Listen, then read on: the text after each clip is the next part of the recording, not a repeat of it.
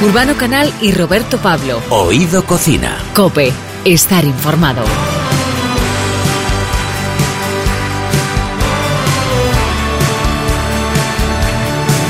Hay días que miramos y nos parecemos lo que soñamos esos días de pequeños, días de marzo del latido adolescente, que sin saberlo nos cambiaron para siempre. Aquellos días despertábamos culpables. El mantel que hemos puesto hoy en Oído Cocina tiene los, los colores de la bandera española y también de la Argentina, por supuesto, porque como buen artista, quien hoy nos visita es viajero, seguro que su corazón tiene el lenguaje universal y la patria de la música. Sí, nuestro invitado de hoy eh, ha tenido la oportunidad de grabar su último trabajo en uno de los grandes templos que hay en el mundo de la música, el Teatro Colón de Buenos Aires. Sabemos que tiene muy buen gusto a la hora de componer e interpretar canciones. Ahora queremos saber si ese gusto también le acompaña en la mesa. Coti Sorokin, muy buenas, ¿cómo estás? Muy buenas, amigos, ¿qué tal? Bien, bien, muy bien. Eh, estamos, estamos flipando, estamos alucinando con eh, la cantidad de, de- de canciones, eh, el, el sonido que tiene este disco. Eh, el primer planteamiento que, que nos hacemos, decíamos antes Urbano y yo decimos, joder, un guiso muchas veces eh, lo recomendamos que hay que dejarlo de un día para otro. Claro. ¿Cómo aguanta un artista? Porque esto se grabó en octubre del 2017, Sí. con algo tan bueno en un Sí. cajón diciendo, se va a tardar en No, salir. pero no estaba, no estaba en un cajón, estábamos trabajando en él, trabajando. porque es, es un disco que ha sido muy, muy cuidado en, en toda la preproducción, la grabación, que es un disco en directo, y la postproducción, todo lo que fue el arte, el diseño de arte, eh, las fotografías, la edición del montaje del vídeo, que eso llevó muchísimo tiempo porque allí no permiten este teatro, este tipo de teatro no permiten eh, ingresar con grúas y este tipo de, de tecnología para filmar. Entonces está todo filmado en cámara en mano y la, la edición es muy artesanal, pero a su vez en 4K. Es el primer registro que hay en 4K de- del disco. Entonces todo ese, ese año fue trabajo, un año de trabajo de postproducción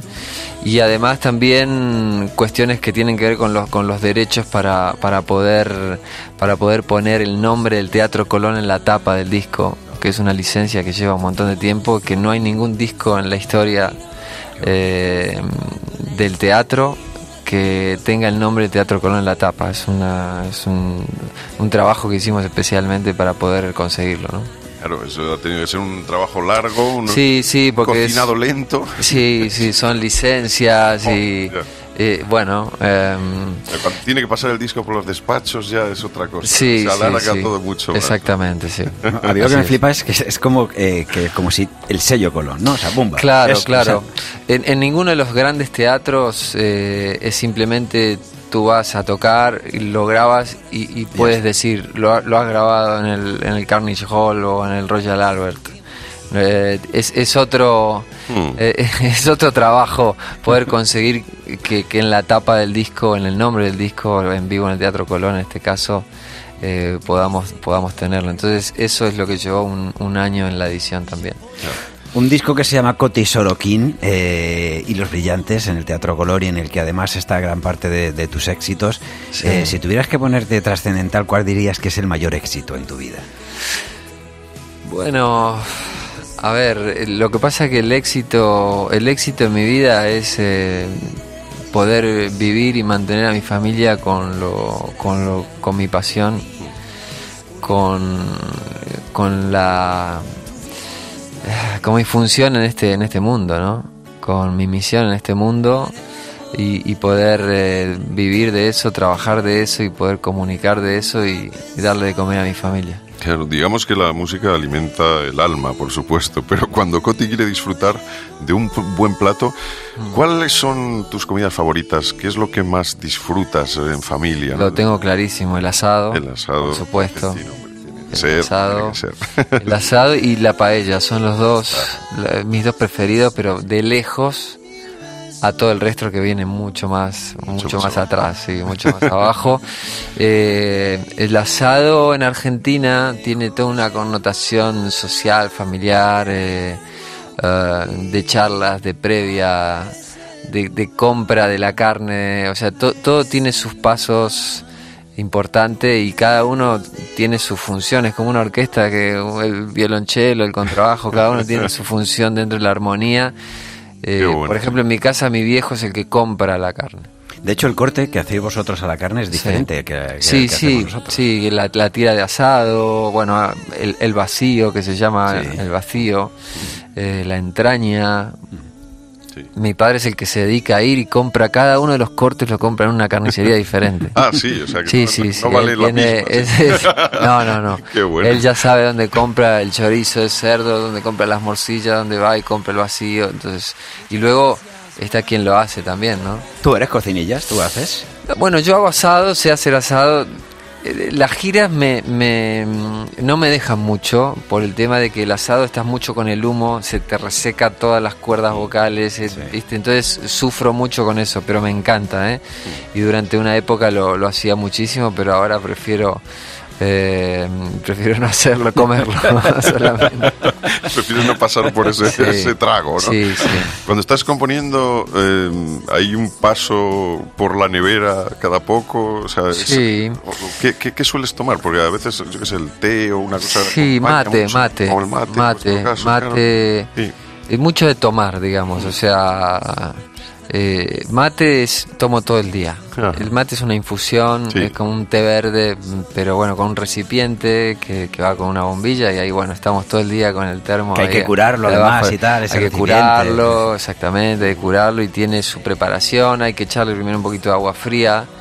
Abrir un huequito y luego poner la bombilla. Si le echas agua caliente, enseguida la puedes quemar a la, a la hierba. Es como el café quemado, cuando Sí. quemas el café te pasas temperatura y, y entonces lo arruinas, ¿no? Y con esto pasa igual. Y estoy, puedo estar todo el día eh, cuando estoy escribiendo o en casa o eh, tomando mate, sí. Y después a la noche vino. Ajá. Sí, vino. Hombre, vino, de vino vamos a hablar porque hay que decir que, que además de tener eh, pues el talento de la composición, ahora también compones vino. Sí, sí, es un- tienes, tienes una bodega de Eh, vino. me han propuesto componer un vino, fue así, exactamente así. Eh, componer un vino, ¿cómo se hace? Pues nada, es una mezcla de, así como uno mezcla palabras y mezcla notas en las canciones. Eh, el vino este que primero sacamos verso y ahora en abril sacamos Vagamundo, que es el segundo. Vagamundo. Vagamundo, sí. Qué bueno, qué bonito. Sí, sí. eh, lo presentamos ahora, el festival que se llama Wine Rock en, en Mendoza, en Valleduco. Eh, así que termino la gira por España y, y me voy a presentar el nuevo vino allí y a tocar, obviamente, a hacer, a hacer música. Qué bueno. Bueno, cuando, eh, ¿cuál piensas tú que es el ingrediente, ya que estamos hablando un poco de componer vino y tal, el ingrediente fundamental para que una canción dure en el tiempo, tenga éxito, sea de, largo recorrido? Pues el espíritu, eso que es que es eh, lo único que no puede faltar y no se sabe bien lo que es. Ya. Es lo único que si no lo puede supieran, faltar. todo el mundo lo haría, ¿no? Exacto. Porque luego todos usamos más o menos las mismas palabras, todos usamos las 12 notas de la escala cromática, los más o menos los mismos acordes. Pero luego en la combinación, que es infinita, ahí es donde tiene que haber alma y, y donde hacer que la gente lo cante. ¿Y cuál es el alma de verso y de Vagamundo? Pues tienen un alma eh, similar, tienen que ver con, con la compañía, son, tienen alma de compañeros. Eh, el vino yo lo elegí con mi compañero en las giras, en, mi compañero también en las noches de ¿Y qué composición. sabor y aroma? Pues tiene mucho que ver con el, con el vino argentino, con el Malbec. Eh, Son cortes los dos, o sea, son blend. Verso está más orientado al Malbec, o sea que es muy, muy tradicional ahí de la zona de Mendoza y de, y de Chile. Y es muy argentino, es ideal para, para asado, ideal, ideal. O para el arroz también. Me está entrando ganas de probarlo. Y luego, no, que son, no, no, no es porque lo, ha- lo haga yo, o sea, yo tengo un socio con, con el cual él se encarga de toda la parte más técnica. Yo lo sé tomar al vino y lo sé disfrutar. Y, y- y en este caso hemos hecho los cortes con tubos de ensayo y tal. Estás y diciendo que él probando. se encarga de la parte técnica y tú de verlo. Exacto, ninguna duda. Yo me- yo me De llevármelo a los camarines. Tengo, tengo una, una teoría personal que me encantaría compartir con vosotros ahora, que, que es eh, que con la edad uno se va in- interesando más por los materiales, como la madera, ¿no? Y por eso nos va gustando más cada vez el, el vino, y nos va gustando también la- las cervezas de otro tipo, ¿no? La cerveza que se Mm. toma uno en la calle, estas cervezas artesanas que tienen ese sabor a lúpulo, etcétera. Y esto tiene que ver también con las guitarras, puede ser. El, el Ah, gusto sí. por las maderas. A ver, el, el- yo creo que es el gusto más que es por la- el gusto por la nobleza. Eh, las guitarras están hechas de un material noble que es la madera y que pueden pasar 200 años y eso sigue vivo allí, ¿no? Y respirando, o 500 igual. Eh, yo tengo instrumentos de 1920 eh, y que cada día suenan mejor. Eh, esta, esta nobleza que tienen estos materiales que, que nos da la naturaleza, que nos da el mundo, que, que tanta sabiduría, el vino tiene 2000 años, que sigue siendo una de las bebidas más... Eso es la nobleza, ¿no? La nobleza de la naturaleza y de la sapiencia también del ser humano para conseguir estas cosas, ¿no? Y, y al final una guitarra, una voz, un vino y por ahí un pedazo de carne y no necesita más nada. ¿Para qué? No, pero fíjate, no además, necesitas internet, no necesitas nada. el cuento de Pinocho, que parece que Pinocho, el pobrecito, pues fíjate, si hubiera sido de madera, habría trascendido, para, bueno, como cuento trasciende, ¿no? Pero yo Sí. habría vivido seguramente mucho más que cuando te hacen de carne y hueso. Mm. Y no me mires así a la nariz, porque sí, yo sé que tengo ciertas connotaciones de Pinocho. No, pero pero decías Pinocho Ya me y- podían haber hecho a mí de madera. El cerebro, el cerebro creo que lo debe tener por lo menos de serrín. Oye, un bocadillo. A ver, Coti, cuando tú, mm, antes de una actuación, después de una actuación, cuando sales y de repente, en vez de liarte mucho con una Sí. sal, dices, me voy a pillar un No, bocata. de jamón, De jamón. ninguna, ninguna duda, vamos. Y una, una Somos, tapa ca- que es- somos caníbales, no cabe duda. Sí, bueno, eso es verdad. También nosotros, el jamón. Jamón, este. jamón, jamón, un eh, chiquito, no con mucho pan, pero con jamón, sí. Y cuando sales por aquí, por España, de tapeo, ¿qué se- te sueles pedir? Pues eh, jamón, Jamón también, básicamente. pues tortilla, eh, los huevos rotos me encantan. Ajá. Como Eh, plato. ¿eh? Como plato. Como plato, exacto. Eh, pues aceituna, pero lo, lo sencillo y lo noble, lo, lo de toda la vida al final. No, no, no, no me, no me engancho mucho con estas eh, eh, cosas un poco snob de, de- de estas combinaciones, que hay muy poca gente que lo sabe hacer y que lo hace bien, para mi gusto, ¿eh? No, no, no, no estoy siendo conservador con esto, pero a mi gusto creo que hay poca gente que sabe hacer eso y, y- hay como una tendencia como que ahora todo el mundo tiene que, tiene que usar cosas nuevas. sí.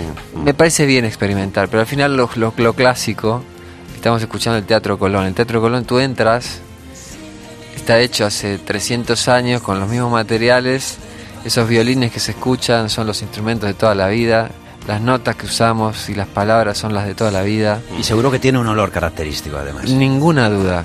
Y eso no va a morir nunca. Y no es por una cuestión de, de ser conservador, es simplemente que tiene que ver con la naturaleza humana, eh, esta- esto orgánico que estamos escuchando. ¿no? Pues eh, Coti Sorokin y los eh, brillantes en el Teatro Colones, donde pues eh, hicieron hace tiempo disfrutar a unos cuantos afortunados, afortunadas que estuvieron allí. Ahora nosotros lo podemos también ver en nuestra casa cuando nos apetezca, escucharlo en la radio, escucharlo en el coche, escucharlo donde nos dé la gana. Pero sobre todo ha sido un placer tenerte hoy aquí con nosotros en Oído Cocina. Muchas gracias Se por el alma, aquí. o sea que... A mí me ha dado hambre. ¿Hay algo que no te guste nada? O sea, que digo... La mayonesa. La mayo- ¿No te gusta? No es que no me gusta, es que tengo que estar en otra habitación ¿En serio? directamente. Fíjate. O sea, he- he, digamos, me he ido de algunos camarinos porque había, Porque había mayonesa. porque había mayonesa, sí. Qué bueno, tío. Vale, pues No, no es bueno, eso no, no, es un digo, toque. cada uno, oye, que no, no, cada uno tiene. eh, hace poco Antonio Carmona, los que Sí, nos decía sí. que odiaba el pepino. Mira, ¿Sabes? O sea, Sí. yo la mayonesa no puedo, pero no puedo de, de que tengo un rechazo. No, es- no es yo digo que soy alérgico para que me tomen en serio, porque cuando tú pides algo sin mayonesa, el mozo te dice, sí, sí, sí, ningún problema. Y luego, entonces digo, hay riesgo de muerte. Directamente, entonces ahí se ponen las pilas los tíos. mi mujer, por ejemplo, vivía en Estados Unidos eh, con la otra familia, como ella dice, y, y no le gusta el queso. Entonces siempre decía Claro. que es que era eh, alérgica a, Es la, la- a la lactosa. es Y lo decía, mejor. Pero dice, pero si te tomas todos los días litro y medio de leche. Ah, pero otra lactosa. Es, es la tosa, más bien. Bueno, Coti Sorokin, un placer tenerte Bueno, aquí. muchas Un abrazo, gracias. Muchas gracias. Urbano Canal y Roberto Pablo. Oído Cocina. Cope, estar informado. Errores no se eligen para bien o para mal. No ayer cuando viniste y tú y tú no quisiste fallar, aprendí la diferencia entre el juego y el azar. Quien te mira y quien se entrega,